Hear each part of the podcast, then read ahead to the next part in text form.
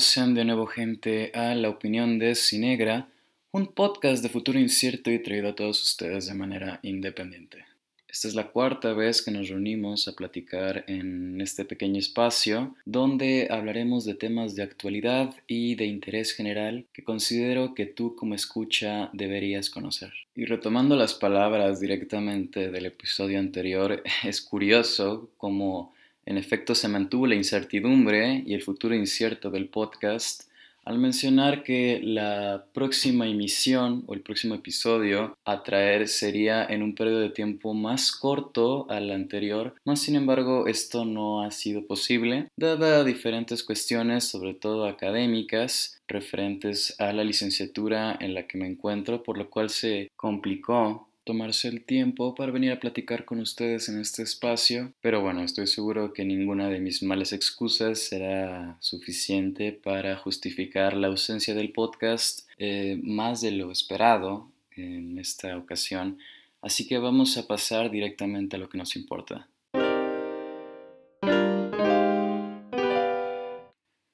Y pues bueno, al momento de grabar el podcast, eh, estamos a 9 de diciembre del año 2019. Nos encontramos ya en la recta final de este año que fue muy interesante para los efectos geopolíticos dentro de las relaciones internacionales, pero también del sector sociocultural en México, cuyo impacto puede ser discutido y puede ser eh, recapitulado en este podcast. De hecho, esta será la temática que tomaremos en esta ocasión, ya que estamos a punto de cerrar el año y sería bueno desglosar un poco aquellos eventos o aquellos momentos en el año que marcaron un antes y un después en las relaciones internacionales y en el desarrollo social que sufrió México en este 2019. Y claro, yo entiendo que gran parte de nuestra audiencia o de nuestros escuchas no es precisamente internacionalista, por lo cual puede que algunos de los eventos de esta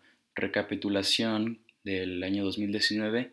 hayan pasado desapercibidos o ni siquiera se hayan dado cuenta de que sucedió esto en el mundo, por lo cual si es necesario desglosaremos un poco el tema para que entiendan el contexto y la relevancia que esto tuvo a nivel internacional y realmente entender, a lo menos de manera general, qué fue lo que sucedió en este año 2019 y qué podría suceder en el año 2020. E iniciamos de manera fuerte este recap con la llegada de Jair Bolsonaro el primero de enero del presente año a la presidencia de Brasil, este hombre de extrema derecha que ha sido calificado en varias ocasiones como el Donald Trump de América Latina, una persona que proviene del ámbito militar y ha sido captado en varias ocasiones lanzando comentarios xenófobos, eh, homófobos y racistas en apariciones públicas, por lo cual existía una incertidumbre incluso antes de que asumiera la presidencia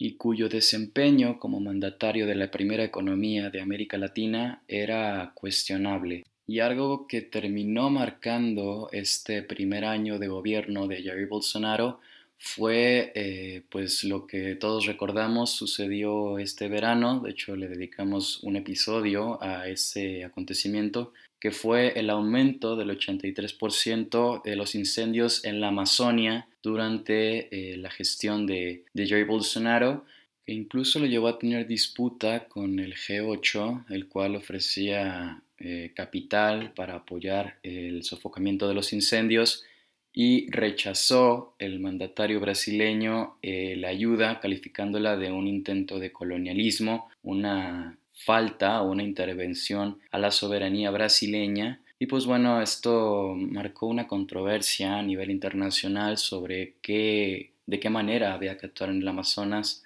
y si acaso era justificable asegurar el desarrollo económico de Brasil por encima de los recursos naturales que se encuentran dentro del Amazonas. Y es esta misma premisa de contaminar o no lo que ha llevado a que exista un debate en las relaciones internacionales entre las potencias mundiales y las potencias emergentes en tema de contaminación, siendo los países desarrollados los más preocupados, bueno, a excepción de Estados Unidos, los más preocupados por eh, frenar el cambio climático y por frenar las emisiones de CO2 a la atmósfera, mientras existen potencias emergentes como Brasil o China, que por cierto China es el país más contaminante del mundo, que utilicen el argumento de señalar a las potencias mundiales como que su proceso de contaminación ya sucedió en la revolución industrial, Reino Unido, Estados Unidos, todos esos países contaminaron a gusto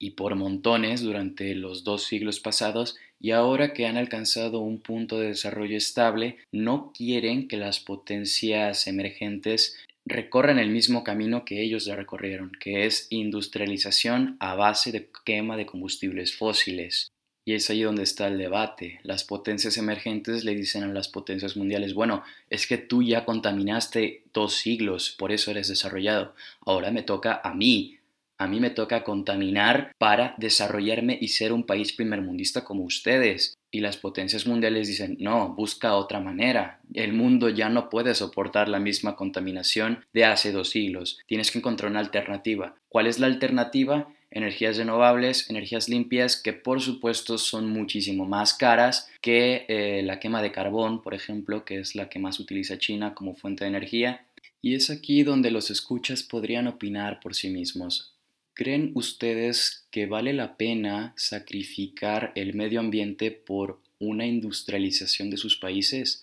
Porque es realmente sencillo hablar del lado de los países ya desarrollados, como por ejemplo Francia, Reino Unido, Suecia, países que ya alcanzaron su punto óptimo y están buscando energías sustentables para mantener su estilo de vida. Pero en situaciones como en América Latina, en China, que acaba de despertar en los 70 con su industrialización, ¿ustedes realmente estarían dispuestos a seguir contaminando con tal de alcanzar un nivel de vida francés, un nivel de vida británico, una calidad de vida sueca?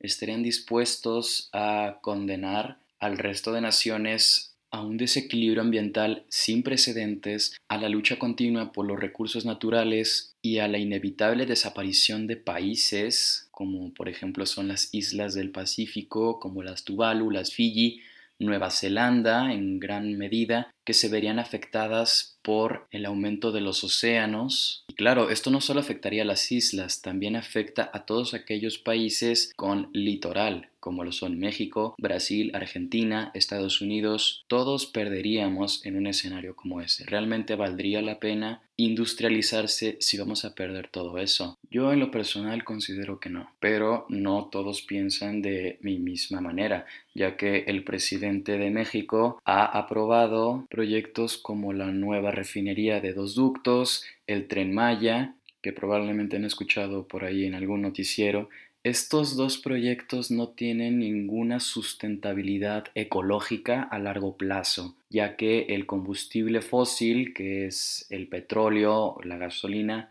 cada vez se está buscando sustituir por alternativas que si bien, como ya se dijo, son más caras, no son tan agresivas con el ambiente. Igual, el tren Maya ¿Tienen idea de cuántos kilómetros de selva tendrán que ser arrasados para cumplir con una promesa de aspecto económico de atraer más turismo en el sur del país? Que si bien, como ya lo dije, es fácil verlo de esta perspectiva cuando tú no eres el afectado, el tren Maya supone un aumento de empleo en el sur y eventual llegada de turistas que podría mejorar la economía del país en esa área del sur que es pues lamentablemente la más afectada económicamente, la menos desarrollada, personas que nos escuchan desde el sur de México, ¿consideran ustedes realmente el tren Maya como una oportunidad o como un error más de esta nueva administración? Porque todo esto va entrelazado con un evento más sucedido durante el año 2019,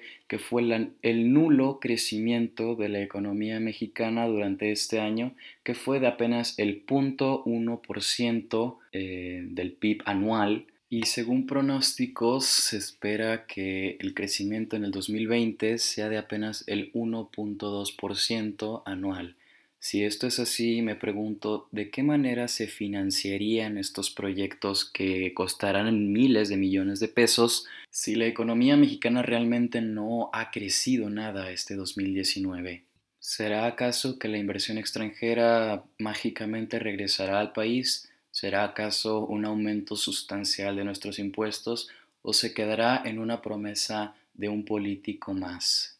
Seguramente hablaremos de este tema de nuevo en un futuro, ya que tengamos nuevos datos macroeconómicos y eh, pues se pongan de acuerdo realmente cuál será el rumbo económico que tomará el país durante esta administración.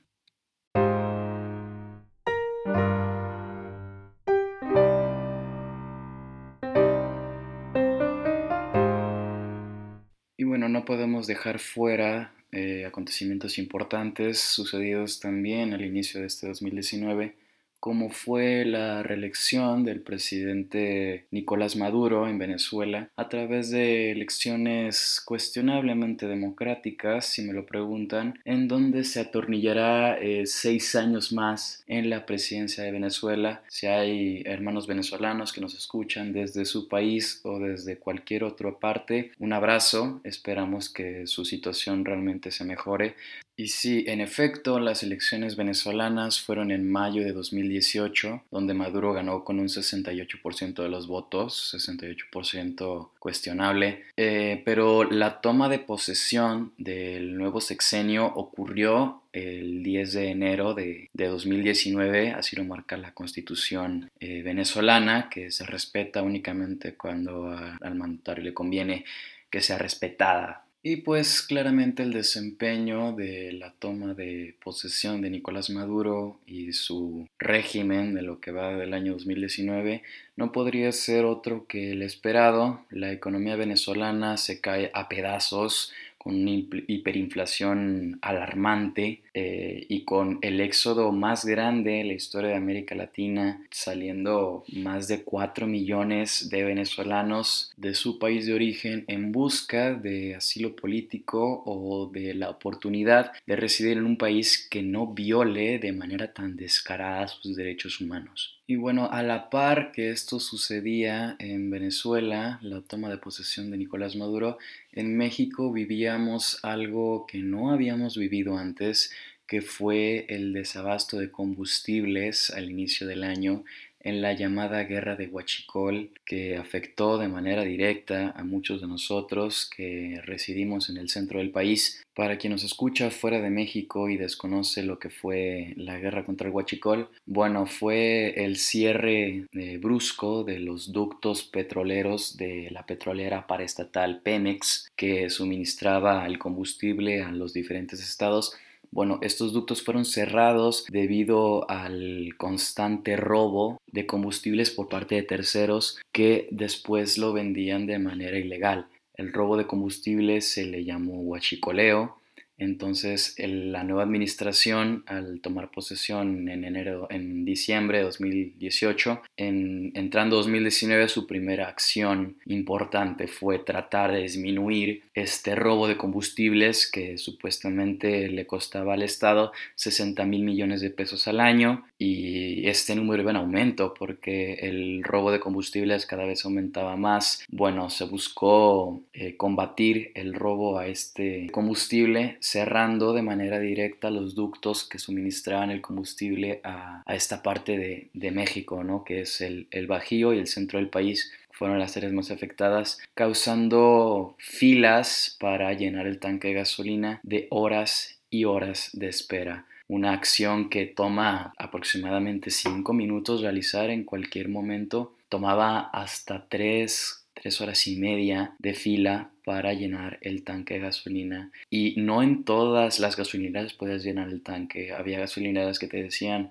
mira, te podemos servir 20 litros, te podemos servir 30 litros y eso es todo. Y pues bueno, había que, había que sobrevivir de, de, esta manera. Realmente el huachicoleo, bueno, la guerra contra el huachicoleo surtió efectos en la vida cotidiana de las, de las personas causando un desabasto y un descontrol al inicio del año, pero ¿esta práctica ilegal realmente se ha erradicado como se prometía que se erradicaría? El gobierno federal presume que sí, de pasar de 56 mil barriles robados al día eh, de los ductos petroleros, se menciona que se ha reducido a tan solo 6 mil barriles al día. Esto eh, representaría un aumento de las ganancias de combustible vendido por parte de la paraestatal Pemex. Sin embargo, la petrolera no ve reflejada un aumento en las ventas de petróleo o al menos eso fue lo que se declaró en marzo de 2019,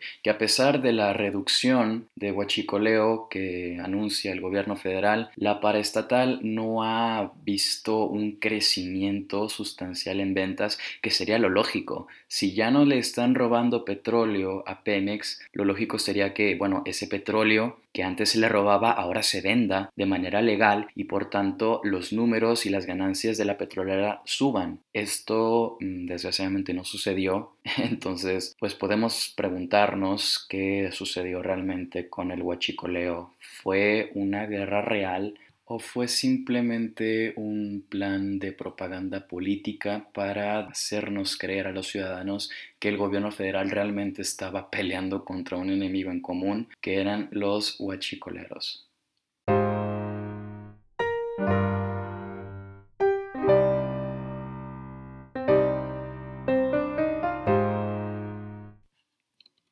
Más que no ha surgido, no ha nacido en este 2019, pero ha tenido una evolución a lo largo del año, fue sin duda el Brexit, que sufrió bastantes eh, complicaciones y retrasos. Se tenía programado primero el 29 de marzo, después se extiende, me parece, al 12 de abril con una pequeña prórroga ante el desacuerdo entre Bruselas y, Londres y de nuevo se retrasa al 31 de octubre para al final ser nuevamente aplazado a enero de 2020. Eh, para quien desconozca un poco esto del Brexit, es eh, sencillamente que el Reino Unido eh, ha decidido, mediante un referéndum celebrado en el año 2016, a ya no pertenecer a la Unión Europea y manejarse por su cuenta. Este, esta salida eh, pues es lo que todos conocemos como Brexit y no ha podido llegarse a un acuerdo para salirse de manera ordenada eh, de la Unión Europea. Los retrasos del Brexit han sucedido una y otra vez porque el Parlamento inglés rechaza el acuerdo entre, bueno, en ese entonces el acuerdo celebrado entre Theresa May y, la Unión Europea. Tras la renuncia de Theresa May ha sido Boris Johnson quien llegó al cargo de primer ministro británico con la única promesa de celebrar un Brexit con o sin acuerdo. Eh, bueno, ha sido el que ha mantenido negociaciones con Bruselas y ha tenido que aplazar el, Brexit del 31 de octubre, que era la fecha, la fecha límite, el deadline, Boris Johnson estuvo amenazando constantemente de retirar al Reino Unido de la Unión Europea sin acuerdo el 31 de octubre. Esto no sucedió claramente y se retrasó nuevamente para enero de 2020 dejando al Reino Unido como el, asme, reír de la política europea. Y pues bueno, veremos cómo resulta, si se aplazará de nuevo el Brexit para eh, una fecha posterior a enero de 2020. Es sin duda un momento histórico en, la, en Europa, dado que pues es la primera vez que un Estado eh, busca la salida de la Unión Europea hay varios estados que están a la espera de entrar en ella, pero el Reino Unido ha sido el primero que ha decidido salirse. Y la salida ordenada o desordenada del Reino Unido de la Unión Europea marcará sin duda el camino eh, del futuro de esta organización, ya que eh, puesto podría impulsar a diversos estados que no están cómodos dentro de la Unión Europea, como puede ser Italia, que ha ha tenido una resurrección de partidos derechistas que están en contra de la Unión Europea, podría impulsar eh, la salida de, estados como también eh, reforzar el sentido de unión de los estados miembros ante una salida no muy favorable para el Reino Unido. Entonces estamos a la expectativa de cómo resultará eh, la salida de, los británicos de, la Unión Europea, que es la organización de, de cooperación e integración más sólida de todo el planeta. Como sabemos existen otras como la Alianza del Pacífico o el Mercosur, que pues son alianzas o son organizaciones de integración, pero no han tenido el impacto que ha tenido la Unión Europea ya que en su conjunto son la segunda economía a nivel mundial detrás de Estados Unidos y dejar ir a un miembro clave como es el Reino Unido de la organización pues será definitivamente un golpe duro para ambos y pues veremos cómo resulta esto al menos a la salida programada de enero 2020 y si el Reino Unido será verdaderamente el único estado en abandonar la Unión Europea. Y si hablamos de crisis política como tal, es inevitable no pensar o no hablar acerca del caso latinoamericano, donde muchos comenzamos a hablar de una primavera latinoamericana en alusión a las protestas de la primavera árabe del año 2011. Ahora países como Bolivia, Chile, Colombia han presentado inconformidad. Haití también ha estado bajo protesta en, este año 2019, más precisamente durante el verano y después del verano del año 2019. Una fecha clave en la primavera latinoamericana fue sin duda el 20 de octubre, día de las elecciones bolivianas, donde la candidatura de la reelección del presidente Evo Morales resultó ganadora con un 47% de los votos ante un 36% de los votos de su competencia eh, o de la oposición, descartando oportunamente la posibilidad de una segunda vuelta electoral donde probablemente no habría salido tan bien parado. Para quienes desconocen el caso boliviano, se le puede resumir eh, de esta manera y es que el presidente Evo Morales buscaba una nueva reelección que era anticonstitucional según la constitución de Bolivia, por lo que en el año 2016 lanzó un referéndum preguntándole a los bolivianos si es que querían que el presidente Evo Morales presentara eh, una nueva candidatura para continuar en el poder. Sorpresivamente el referéndum perdió y falló a, favor de, de los ciudadanos que decían que ya no querían que Evo Morales se mantuviese otro periodo más en el poder. A pesar de la pérdida del apoyo ciudadano en el referéndum, Evo Morales presenta el caso ante el Tribunal de Justicia de Bolivia, quien le otorga la posibilidad de presentarse a una nueva candidatura presidencial, eh, violando por completo la constitución boliviana. Y bueno, las elecciones en este país dependen de dos factores. Si el candidato consigue el 50% de los votos o más, se declara ganador de, de la candidatura. En caso de obtener menos del 50%, hace falta que haya una diferencia entre el primer y segundo lugar del 10%. Este fue el caso de Bolivia, donde Evo Morales consiguió dudosamente el 47% de los votos y su oposición el 36% de los votos. Como el caso se cumple, había una diferencia del 11%, alcanzaba a ganar la presidencia sin necesidad de celebrar una segunda vuelta electoral. Y es acá donde nace el descontento tanto por parte de la ciudadanía como por informes enviados por la Organización de Estados Americanos que denunciaban irregularidades en el proceso electoral de Bolivia. Pues bueno, ya sucedió lo que tenía que suceder. Hay videos en la red también eh, mostrando bodegas enteras llenas de papeletas que no fueron entregadas para el conteo de votos. Entonces, ante tanta polémica y ante las consecuentes manifestaciones de la, de la población, el presidente Morales eh, anunció su renuncia a la presidencia y eh, huyó solicitando asilo político en lo que es México. Y México le concedió el asilo político a Evo Morales, siendo recibido por el canciller eh, Marcelo Ebrard, Sin embargo, Evo Morales ha declarado que mientras él tenga vida, continuará buscando su lugar en la política boliviana y recientemente se anunció por medios eh, periodísticos que Evo Morales dejó México para continuar su asilo en la isla de Cuba. Veremos cómo resulta esto, pero eh, sí,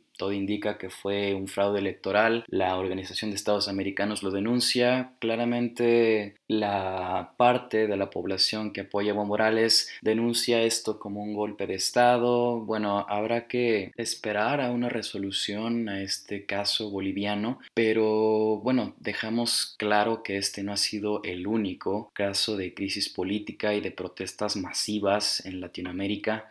Está el caso de Chile, que se comentó un poco en, el episodio pasado. Han sido unas protestas sangrientas, han sido protestas masivas en contra del gobierno de Sebastián Piñera, que ha salido a dar un comunicado eh, realmente vergonzoso, donde trata de suavizar la situación en Chile, cuando todos nos damos cuenta y hemos visto que la situación no es así. Han sido protestas realmente desgarradoras, lo que se ha podido ver, coches de la policía atropellando a manifestantes. Bueno, no, no ha sido fácil alzar la voz, pero la unidad del pueblo chileno ha sorprendido al mundo y la verdad esperamos que consigan todo aquello que sus políticos y dirigentes no han sido capaces de proveerles. En Bogotá también se han presentado paros masivos en la ciudad y bueno, esto es un fenómeno en cadena porque ha sido un país tras otro los que han alzado la voz ante los eh, políticos de sus respectivos países. En Argentina se han celebrado eh, las elecciones presidenciales el pasado 27 de octubre, si no me equivoco, significando un nuevo regreso del peronismo a la Casa Rosada de Argentina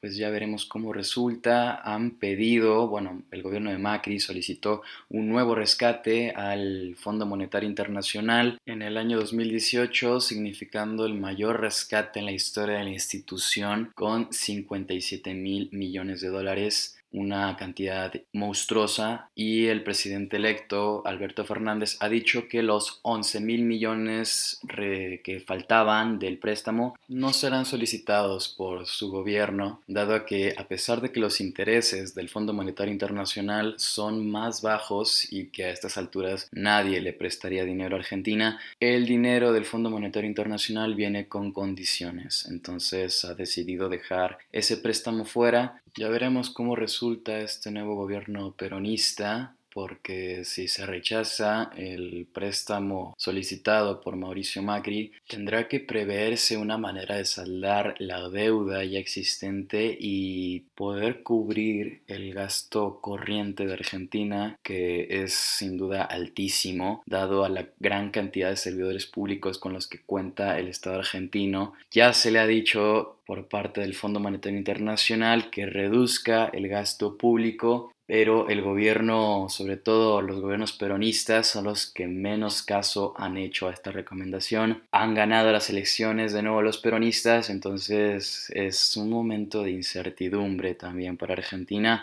Ya veremos si esto también resulta en protestas o en un nuevo rescate al Fondo Monetario Internacional, a una nueva devaluación del peso argentino. Bueno, es, son muchos factores los que influyen acá, pero sin duda un 2020 sencillo para Argentina se ve complicado. Mientras tanto, en México algo que ganó fuerza en el pasado agosto y ha resurgido de nuevo en este noviembre es sin duda las diversas manifestaciones feministas ah, en diversas ciudades del país. Ya le dedicamos un episodio como casi completo a la crítica de tanto las cosas positivas como las que no son tan positivas de este movimiento en el primer episodio de este podcast. Entonces, el hecho de hablar de nuevo de este movimiento resultó un poco innecesario, de, de mi parte al menos, Lo que estaba pensando hacer era traer a una invitada, realizar un pequeño debate en vivo aquí en el podcast y después publicarlo para que ustedes escuchen ambas posturas de alguien que critica el feminismo por sus errores y por sus aciertos y de alguien que lo defiende a capa y espada. Creo que sería un, debate interesante. Eh,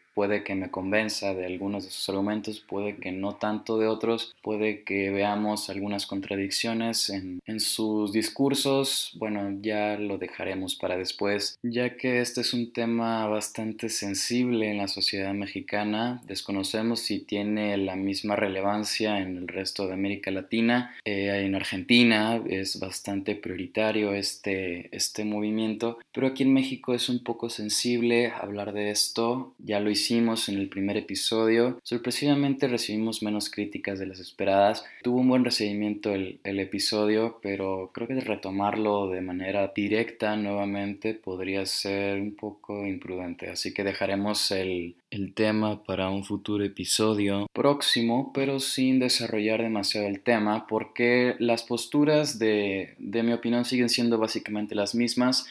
que mencioné en el primer episodio del podcast. Entonces, si hace falta recordarlas o si quieren saber cuál es mi opinión acerca del feminismo, pueden escuchar el primer episodio y darse una idea de cuál es la opinión en este, en este tema. Lo que sí me gustaría dejar en claro en esta ocasión acerca del tema es que una parte que me desagrada mucho de este movimiento es la polarización que causa dentro de la población. Están las personas que defienden a capa y espada el movimiento, todo su discurso, y hay personas que se burlan directamente de este, que desaprueban, que hacen bromas, que no lo toman en serio, eh, y pues bueno, está la constante pelea entre estos dos grupos de personas ciertamente contradictorio, porque para apoyar a un movimiento hay que escuchar los argumentos, hay que digerirlos, hay que razonarlos, no simplemente repetirlos porque el resto lo dice, no simplemente ser un monólogo, tiene que ser más bien una conversación entre dos partes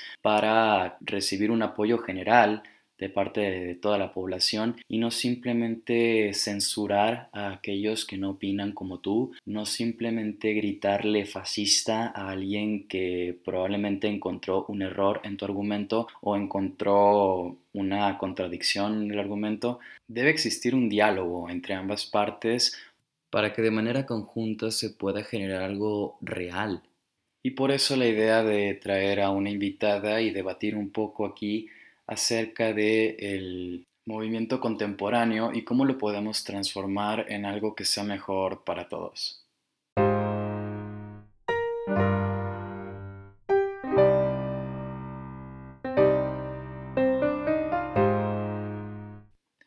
Algo que quizá podría mencionarse que se ha estado dejando de lado es el actual impeachment en contra del presidente Donald Trump. Para quien desconozca un poco de esta terminología, es el juicio político eh, llevado a cabo por el Senado de los Estados Unidos en contra de la voluntad electoral del pueblo, o sea, en contra del presidente de Estados Unidos para revertir el proceso democrático y por lo tanto dejar destituido al presidente de los Estados Unidos de América. Y es claro que un proceso como el impeachment no se toma a la ligera, está reservado únicamente cuando el presidente ha cometido delitos graves que deben ser demostrados con una minuciosa investigación realizada eh, y juzgada por la Cámara de Representantes, que será la encargada de presentar los cargos en contra del presidente de los Estados Unidos y ahí es donde el Senado toma su rol crucial y la batuta y es quien decide realmente cómo se dirige el impeachment, si se completa, si se destituye el presidente, si no llega a nada, todo depende, en este caso, del Senado de los Estados Unidos.